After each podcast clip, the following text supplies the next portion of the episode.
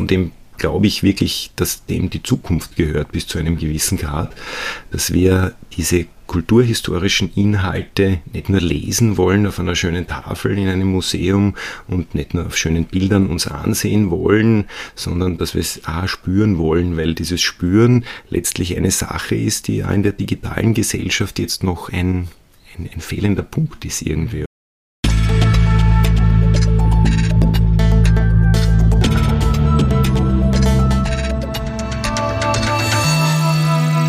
Ausgesprochen Kunst. Der Podcast mit Alexander Gieser.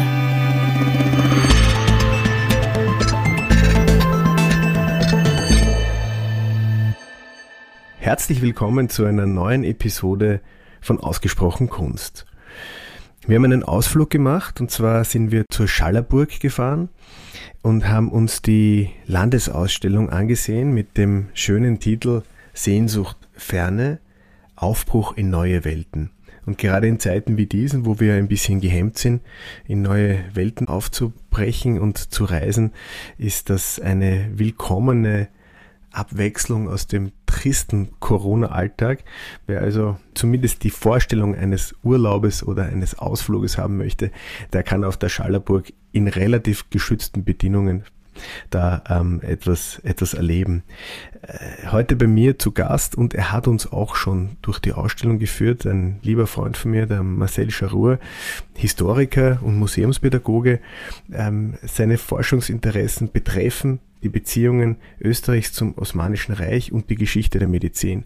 Es gibt also kaum einen, der ähm, da berufener ist, über, diese, über dieses Thema mit uns heute zu sprechen. Und mit uns gemeinsam oder mir ein bisschen auseinanderzusetzen, was es, um was es inhaltlich geht bei der Ausstellung, aber was auch, was es bedeutet, so eine Landesausstellung überhaupt auszurichten und was für ein, was für ein Apparat da notwendig ist. Es ist also eine Ausstellungsbesprechung mit einem Gast. Auch das ist ein Novum, genauso wie der Umstand, dass wir erstmals nicht in Wien waren, sondern auswärts. Auf unserem Blog möchte ich kurz hinweisen und ich würde auch in diesem Fall, wenn euch das gefällt, wenn ihr gerne den Podcast hört, seid nicht zögerlich, sondern schreibt eine schöne Bewertung oder eine schlechte Bewertung, aber Hauptsache eine Bewertung.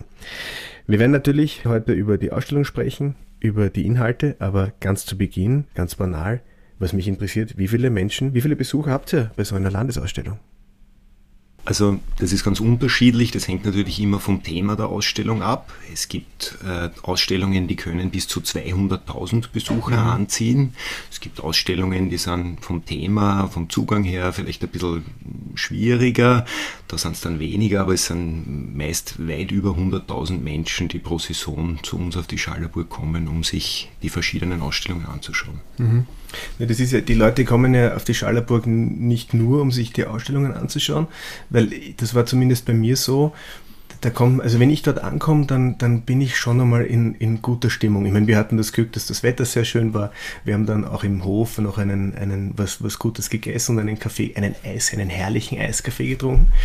Ähm, und das ist, das dieser Besuch der Ausstellung wird so schön eingebettet in ein, in ein Erlebnis mit dem, mit dem wunderschönen Garten. Also es ist, es ist eigentlich ein, ein, ein Ausflugsziel mit, mit, mit kulturellem Höhepunkt.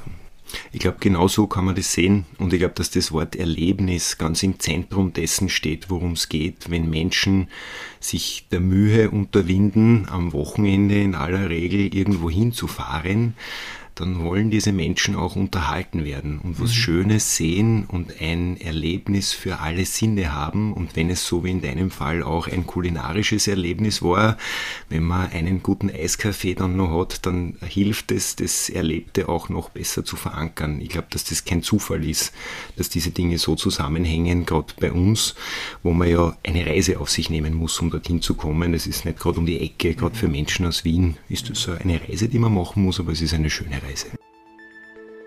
Die südlich vom niederösterreichischen Melk gelegene Schallerburg geht auf eine im 11. Jahrhundert errichtete Anlage zurück. Das bis heute prägende Erscheinungsbild erhielt sie im Zuge des Umbaus zum Renaissance-Schloss ab 1540.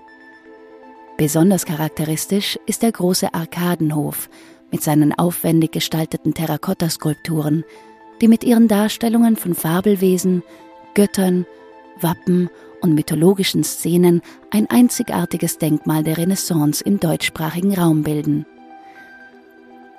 Auch eine umfangreiche Gartenanlage ist Teil des Schlosses und geht auf die zweite Hälfte des 16. Jahrhunderts zurück. Der Grundstein für die heutige Nutzung der Schallerburg als Ausstellungsort und Ausflugsziel wurde mit dem Kauf der Anlage durch das Land Niederösterreich 1968 und die darauffolgenden Sanierungsarbeiten gesetzt. Das ist ein gutes Stichwort. Das Thema der Ausstellung hat ja auch mit, mit dem Aufbruch zu tun. Kannst du uns ganz kurz skizzieren, äh, was so der, der Inhalt ist? Was, was erwartet einen auf der Schallerburg? Das Thema der heurigen Ausstellung heißt Sehnsucht Ferne und es geht im Wesentlichen darum, was Europa motiviert hat im Lauf der Jahrhunderte und auch in den letzten Jahren und Jahrzehnten aufzubrechen, große Reisen zu machen und was diese Reisen für unsere eigene Kulturgeschichte bedeuten und was sie auch für jene bedeutet haben, die man auf diesen Reisen angetroffen hat. Also es ist der Versuch einer kritischen Auseinandersetzung mit dem Reisen und dem Entdecken und dem Aufbrechen. Und viele Besucher sagen uns heuer, das trifft den Nerv der Zeit. Jetzt ein Jahr nach Corona ist es, oder jetzt im Jahr nach Corona, so muss man eigentlich sagen, ist es ein Thema, zu dem jeder eine Meinung hat und zu dem jeder auch Gefühle hat. Und die Gefühle sind ganz wichtig. Ja, und ich kann mich erinnern, du hast uns ja auch geführt und ganz zum Schluss hast du hast du uns ja auch gefragt, was wir jetzt vorhaben im Sommer. Weil ich glaube, das ist, also die, die Ausstellung macht ja auch Lust aufs, aufs Wegfahren. Absolut, also es ist das, die Lust äh, aufs Wegfahren, die soll einem nicht genommen werden, im Gegenteil, die ist ja schön.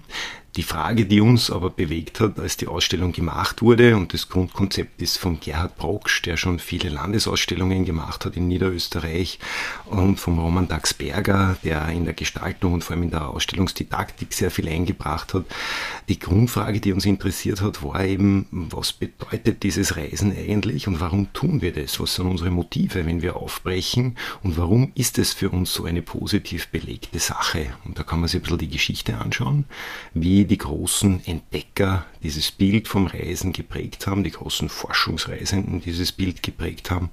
Und dann kann man auch den Blick auf dieses eigene Aufbrechen im Heute lenken.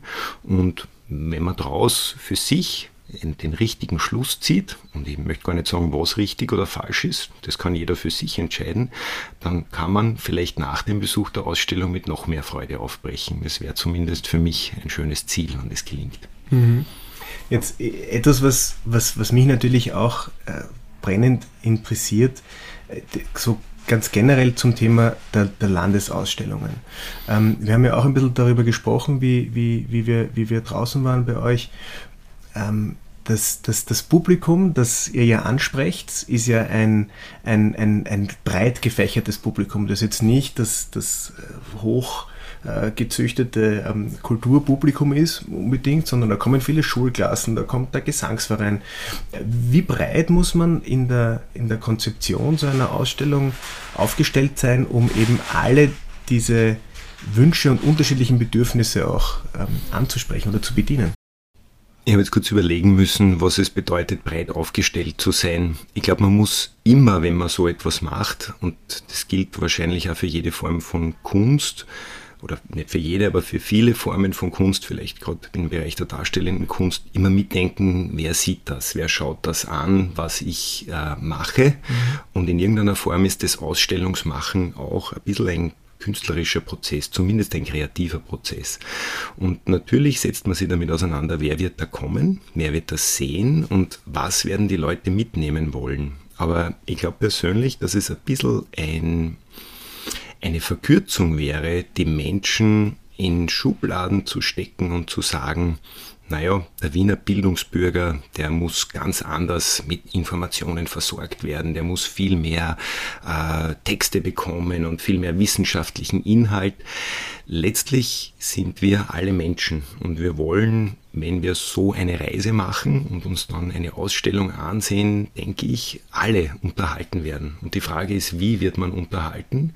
Durch welche Medien wird man unterhalten in so einer Ausstellung? Natürlich steht immer das Objekt im Vordergrund, aber es geht letztlich auch sehr viel um Fragen der Inszenierung.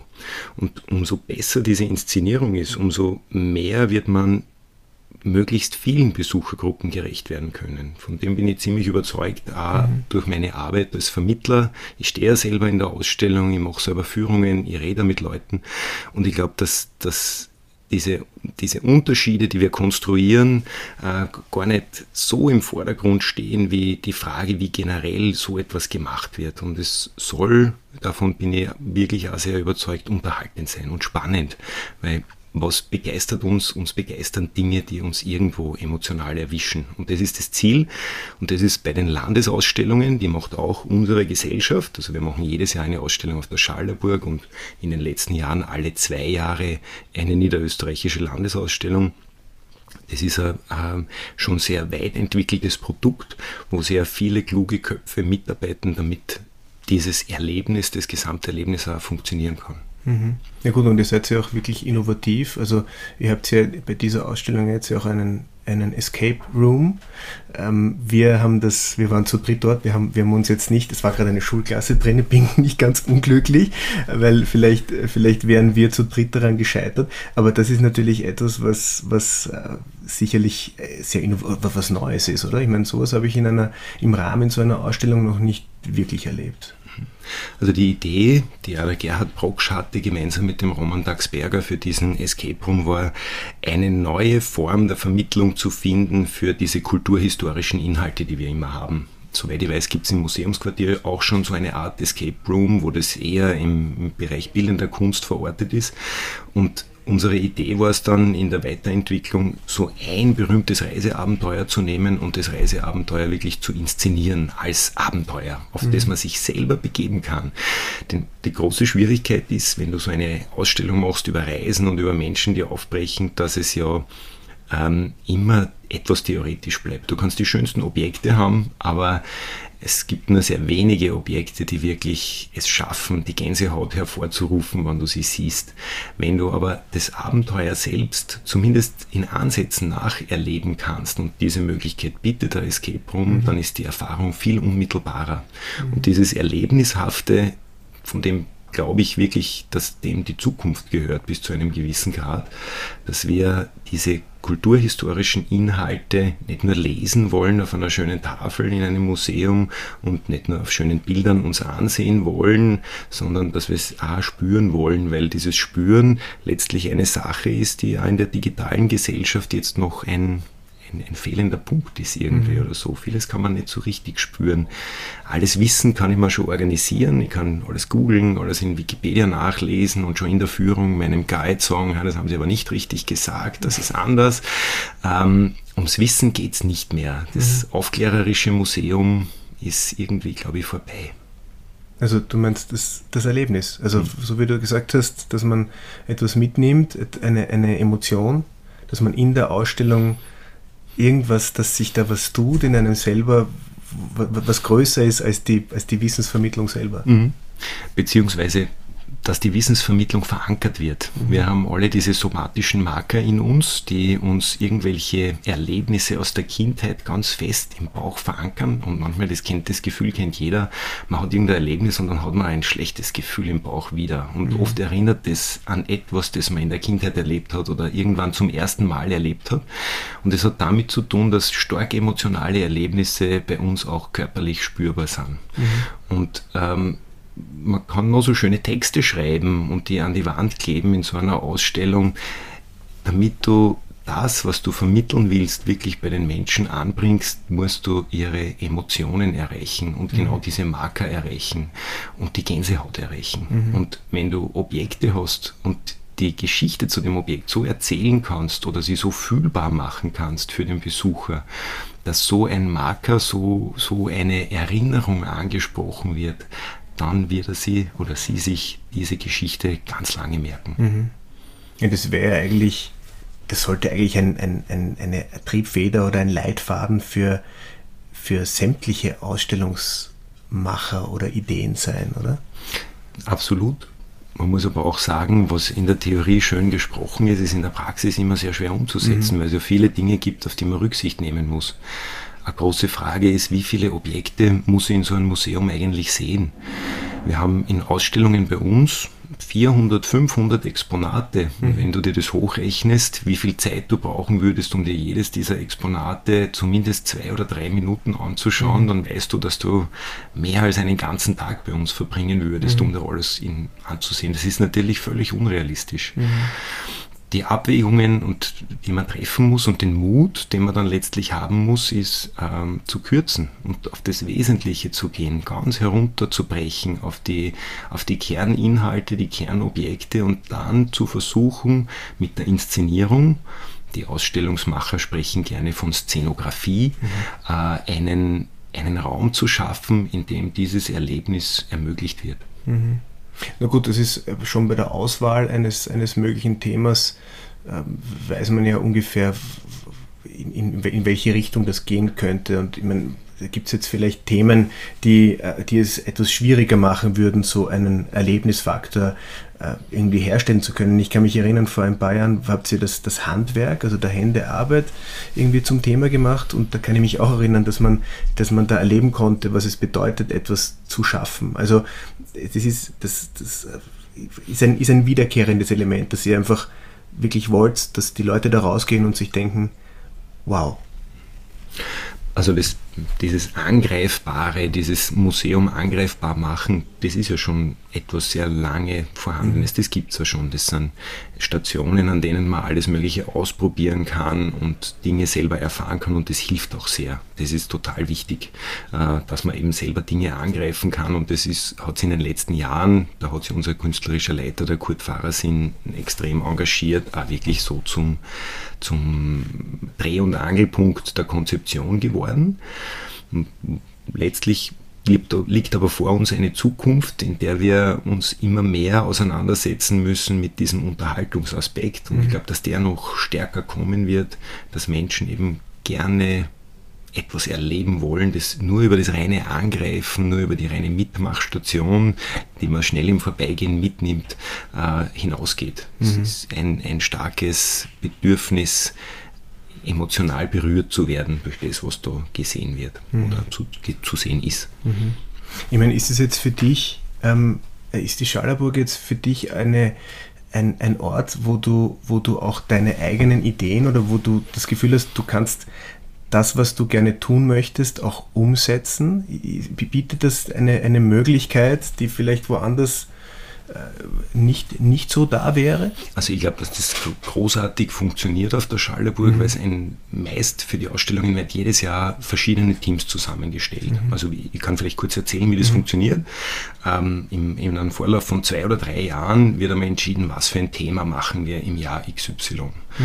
Und dann wird dieses Thema einmal durchgeknetet, meist unter Beiziehung von Expertinnen und Experten, die ein bisschen was drüber reden und sagen, passt auf das auf, schaut sich das an, das sind Themen, die angesprochen gehören. Dann wird versucht, das Ganze auf ein inhaltliches Konzept zu bringen, einmal ein grobes Konzept und dann wird ein Team zusammengestellt. Dann gibt es Kuratoren, Kuratorinnen, dann gibt es Gestalter, das trennt sich dann in Architektinnen und Architekten und Grafikerinnen und Grafiker und die zusammen schaffen dann etwas. Und da können sie viele Leute einbringen. Das ist eben von Jahr zu Jahr unterschiedlich, wer sich da einbringt, aber es ist ein unglaublich partizipativer, kreativer Prozess. Mhm. Also da sind viele Leute dabei. Mhm. Und das macht aber auch die große Abwechslung. Mhm. Es ist keine serielle möchte ich sagen, serielle Fabriksproduktion, mhm. sondern es ist immer etwas Neues, das durch die neue Kombination neuer Menschen entsteht und das zu sehen ist wahnsinnig spannend. Mhm. Kann ich mir das so vorstellen, dass es da in der Schublade ein paar Dossiers gibt, die man dann mhm. bei Bedarf rauszieht? Weil ich meine, dass das jetzt so wie in diesem Jahr so, so auf den Punkt ähm, zum, zu, zur jetzigen Situation passt, ist ja fast der Glücksfall, oder? Absoluter Glücksfall, aber da muss man sagen, unser Kurt, unser Kurt Fahrer sind, hat als künstlerischer Leiter genau diese Aufgabe, einfach zu definieren, was sind die Themen. Und er hat wirklich ein gutes Gespür. Ich habe angefangen auf der Schallerburg zu arbeiten im Jahr 2017 äh, bei der Ausstellung Islam. Mhm. Und auch das wurde, ich würde mal schätzen, 2014 festgelegt. Und es war kurz bevor diese Flüchtlingswelle kam. Und, äh, und das Thema war das war am Puls der Zeit, das war mhm. perfekt gewählt. Und ich glaube auch, dass die Ausstellung, die du schon angesprochen hast, der Händewerk am Puls der Zeit war, denn es geht ja viel in unserer Gesellschaft heute darum, wieder selber Dinge zu machen mit den Händen, mhm. wieder selber Dinge zu bauen in dieser immer technischer werdenden Gesellschaft, in der es immer äh, das selber machen eben aus unserem Alltag auch verschwunden ist. Das heißt, es waren lauter Themen, die irgendwie passt haben und das mhm. ist, glaube ich, auch der Anspruch der letzten Jahre gewesen und wird es wohl auch für die Zukunft bleiben, Themen zu finden, die die Leute wirklich erwischen, mhm. erwischen dort, wo sie sind gerade und sie einladen, über das nachzudenken. Mhm. Der große Moment, wenn du eine Ausstellung machst und wenn du dann durchgehst und die Leute beobachtest, ist, wenn du siehst, wie die Leute miteinander über das, was sie sehen, auch sprechen in der mhm. Ausstellung. Und wenn sie nicht nur konsumieren und so in diesem, ich sage jetzt wieder, aufklärerischen Bildungsdenken versuchen, möglichst viel von dem, was da vermittelt wird, aufzusaugen, pflichtschuldigst, so wie in der Schule, sondern wenn sie sagen, ah ja, das stimmt, das ist wirklich so, auch bei mir, oder ah ja, bin auch betroffen von dieser oder jener mhm. Entwicklung. Dann hast du als Ausstellungsmacher und als Beteiligter an diesem mhm. Prozess gewonnen. Hast du Freude dran. Ja, befriedigend. Äh, du hast es schon angesprochen, 2017 war dein, bist du zu dem Team auf der Schallerburg gestoßen äh, beim, bei der, beim Thema Islam. Ich meine, war das ein, ein persönliches Interesse von dir? Ja, also ich habe ich, ich habe das damals, die haben damals Leute gesucht, ähm, die in der Vermittlung mithelfen äh,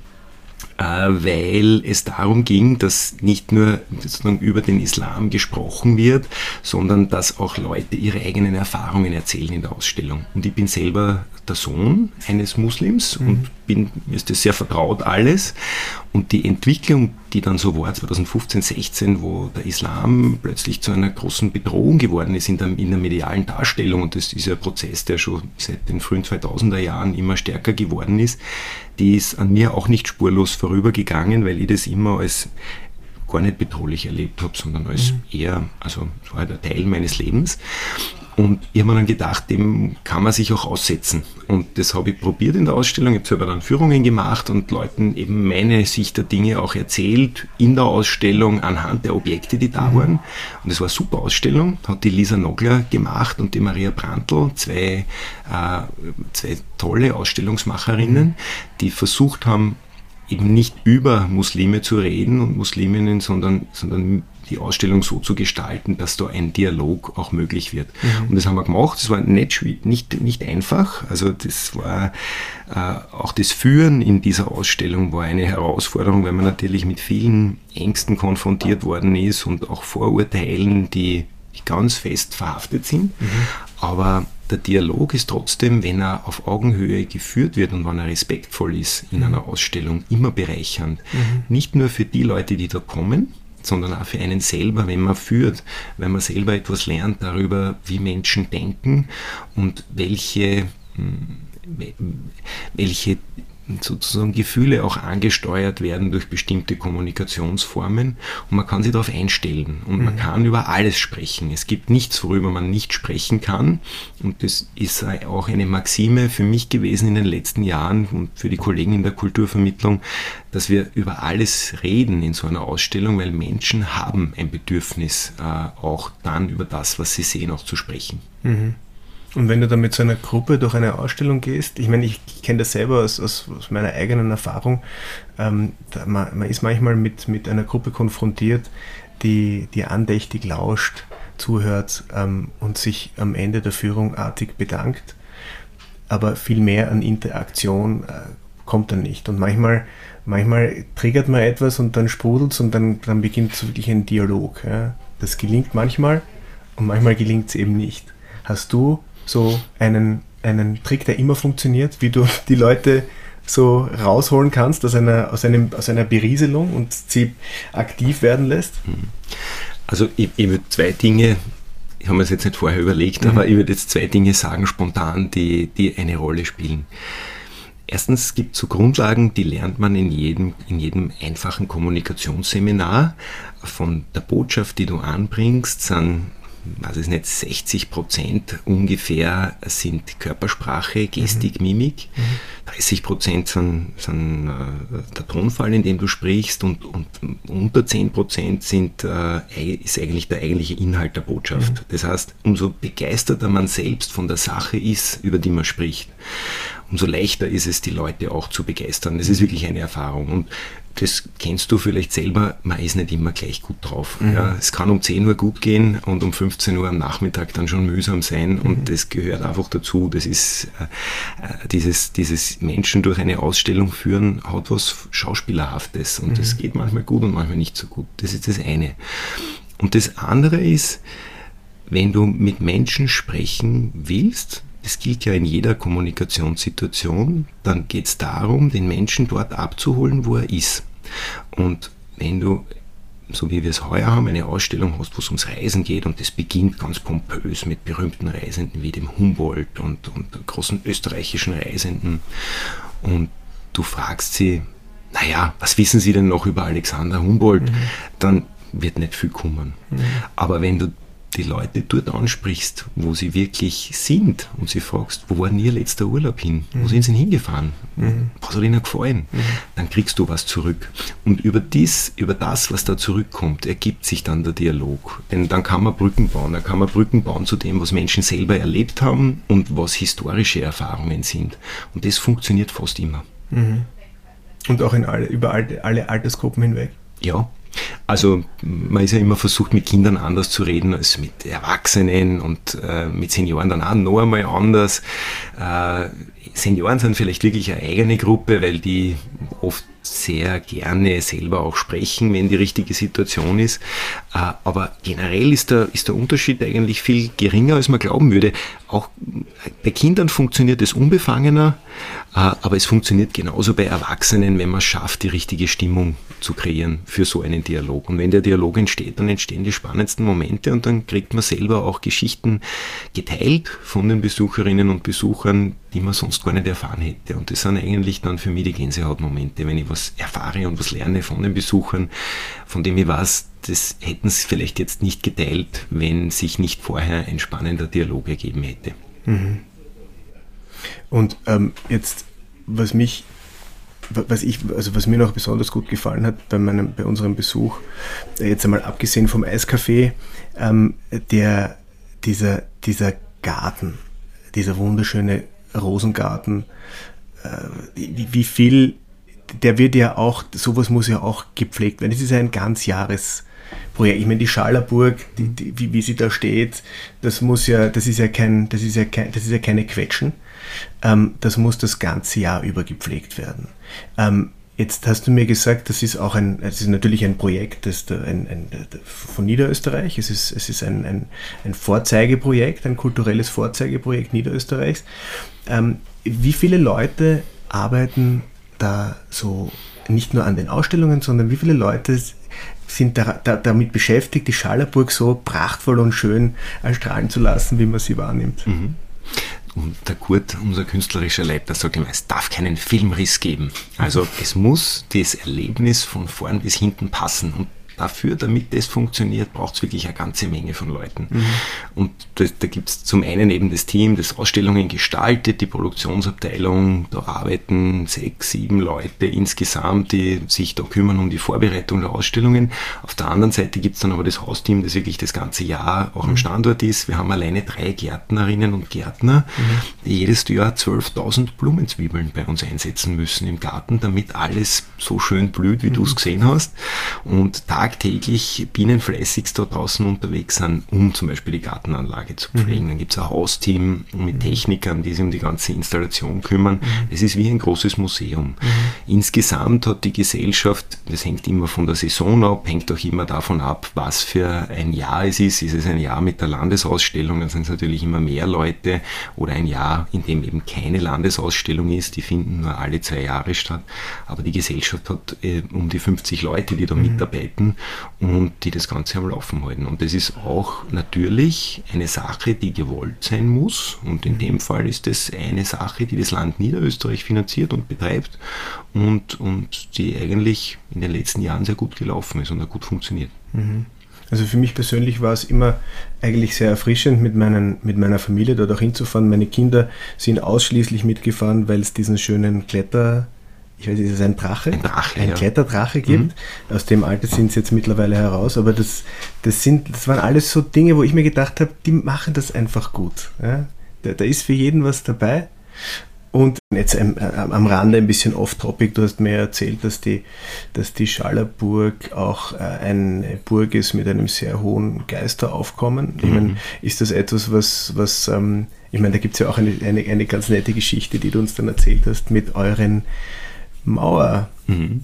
Bitte, genau. was hat's bitte? Die habt sich gemerkt, die Geschichte mit den Mauerbienen. Ja. Die möchte ich unbedingt hier nochmal hören. Naja, wenn, also wenn die Hörerinnen und Hörer dieses Podcasts, weil du kennst es ja schon, einmal in die Schallerburg kommen, dann gehen sie in den großen Hof hinein. Das ist der schöne Renaissance-Arkadenhof mit den Terrakotten und es ist ein unglaubliches Meisterwerk der Renaissance-Architektur. Und wenn man dann rechter Hand durch ein kleines Tor geht, dann kommt man in den ältesten Burgteil.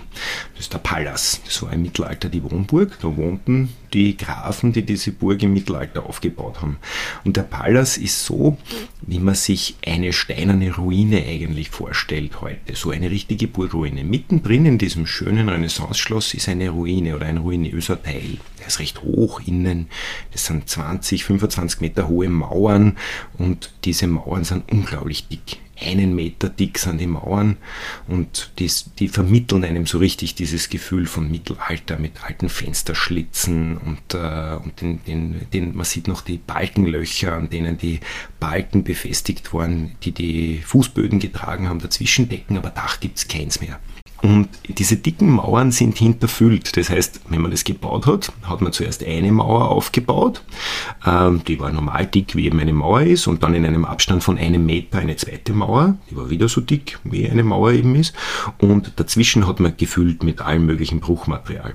Und vor einigen Jahren war ein Geisterforscher bei uns. Es gibt wirklich eine, eine sehr aktive Geisterforscherszene, die sich damit beschäftigt. Wo gibt es Geister, wo sind besonders aktive Orte und die haben auch hm, ihre eigene Methodik dazu, wie sie sich mit dem auseinandersetzen. Und eine, eine Methode ist es mit Infrarotkameras Mauern auch zu untersuchen, um Auren, ich nenne es jetzt so ganz untechnisch, ich bin jetzt da kein Experte, aber Überbleibsel von äh, einstmals hier lebenden Menschen und damit Geister irgendwie festzumachen. Und die haben die Wand untersucht und haben an einer Stelle äh, zwei Silhouetten entdeckt, die durch Abstrahlung äh, von dieser Infrarotkamera ähm, bemerkt wurden und, und nachweisbar waren. Und das hat für große Aufregung gesorgt und Spannung.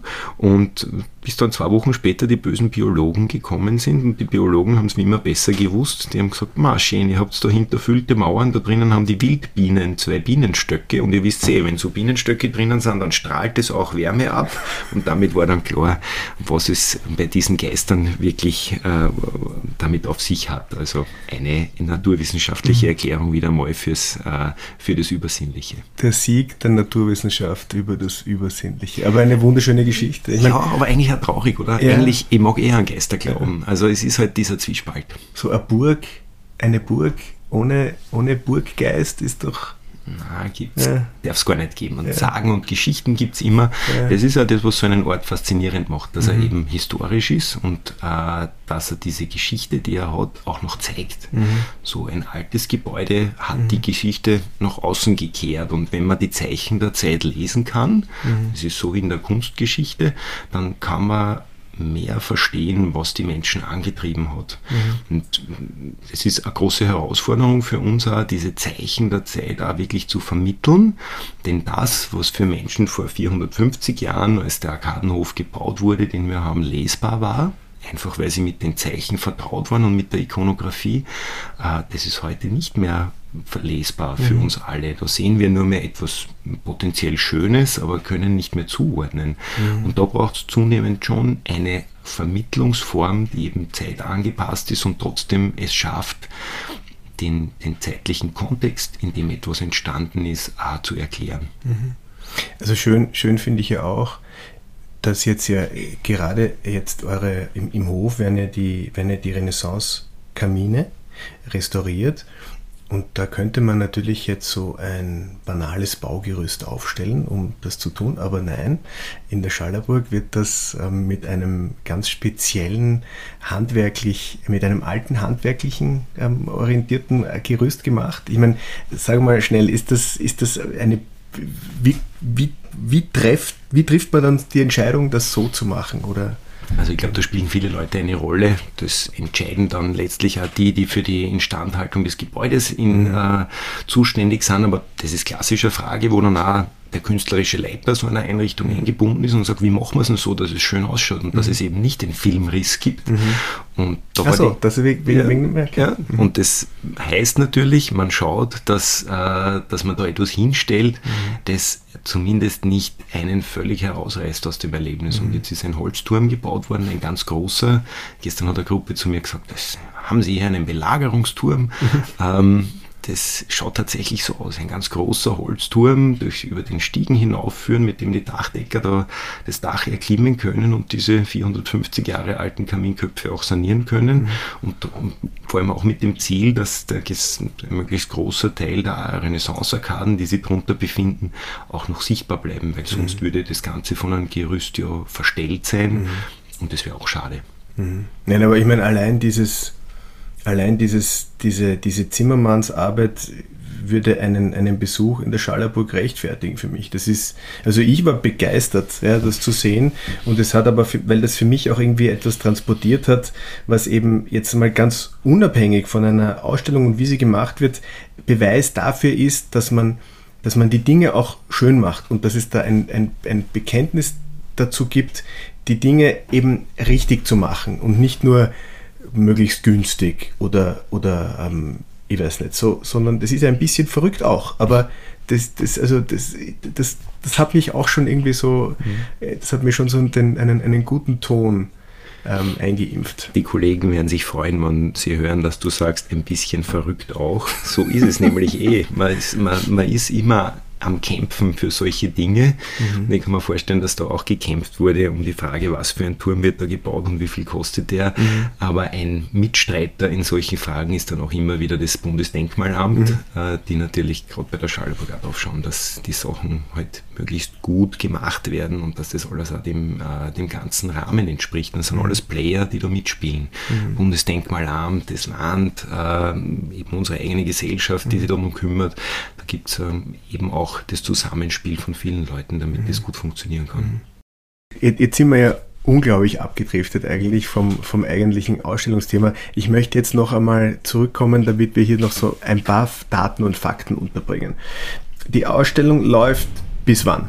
Die Ausstellung läuft noch bis 8. November. Mhm. Also, das ist die übliche Ausstellungssaison. Anfang mhm. November endet sie. Sie ist jeden Tag geöffnet. Mhm. Also Montag bis Sonntag kann man mhm. jederzeit kommen. Mhm. Öffnungszeiten bei uns sind unter der Woche von 9 bis 17 Uhr und am Wochenende von 9 bis 18 Uhr. Mhm. Momentan ist es so, dass man keinen Timeslot unbedingt mehr braucht. Also man kann auch einfach so vorbeikommen. Wir hoffen für den Herbst das Beste, dass es also bleibt. Und es gibt momentan auch wieder Führungen. Jetzt seit einiger Zeit empfehle ich sehr, die Ausstellung auch mit einer Führung zu machen. Mhm. Erlebnis sicher dann dadurch noch verstärkt mhm. wird. Mhm. Das heißt, kann man so eine Führung buchen ab einer gewissen Gruppengröße? Oder? Es gibt da immer Sammelführungen, ja. so wie in den meisten Museen zu bestimmten Zeiten. Bei mhm. uns gibt es in der Regel ein bis zwei am Vormittag mhm. und ein bis zwei am Nachmittag.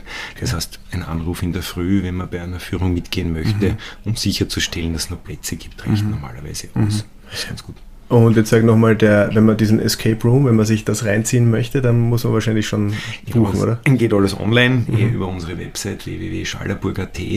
Da kann man sich einloggen, kann man online die Termine buchen, sind mittlerweile auch schon sehr gut gebucht. Mhm. Also am Wochenende ist fast nichts mehr zu kriegen, aber unter der Woche am Abend geht es noch gut. Mhm.